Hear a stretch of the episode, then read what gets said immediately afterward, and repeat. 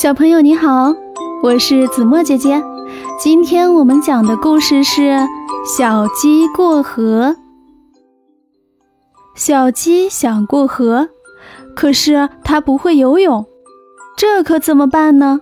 急得它呀，在岸边呜呜直哭。它的哭声引来了池塘里正在午睡的小青蛙。小青蛙揉着惺忪的眼睛，问他。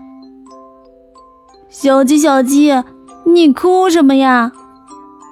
小鸡听了说：“我想过河去，可是我不会游泳。”小青蛙听了，想了想，瞧了瞧，它游到河中央，摘下一朵大王莲，送给了小鸡，并说：“小鸡，小鸡，来，枕着它过河去吧。”小鸡轻轻地跳进了莲叶中。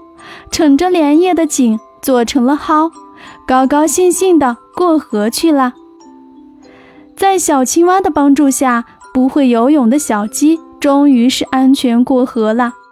小青蛙真是一个乐于助人的好孩子，即使小鸡的哭声打扰了它的午睡，它还是善意地帮助小鸡解决了困难。这个故事告诉我们要做一个善良的人。要做一个在面对别人有困难的时候，乐意伸出自己援助之手的人。在大家的相互帮助下，社会会更加温暖和美好。小朋友，我的故事讲完了。喜欢子墨姐姐的故事，可以点击订阅哦。